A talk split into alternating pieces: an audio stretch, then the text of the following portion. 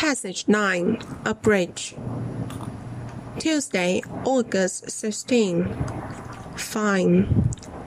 Near our town there is a river, and there is a bridge over it. It is made of stone and has a history of 300 years.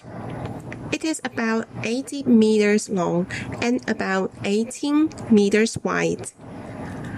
Every day we can see many buses and cars on the bridge. We can also find many people on the bikes crossing it. In the morning and evening, there are many old people having a walk on it. Last year, the heavy flood did little damage to it. The bridge is really strong and useful.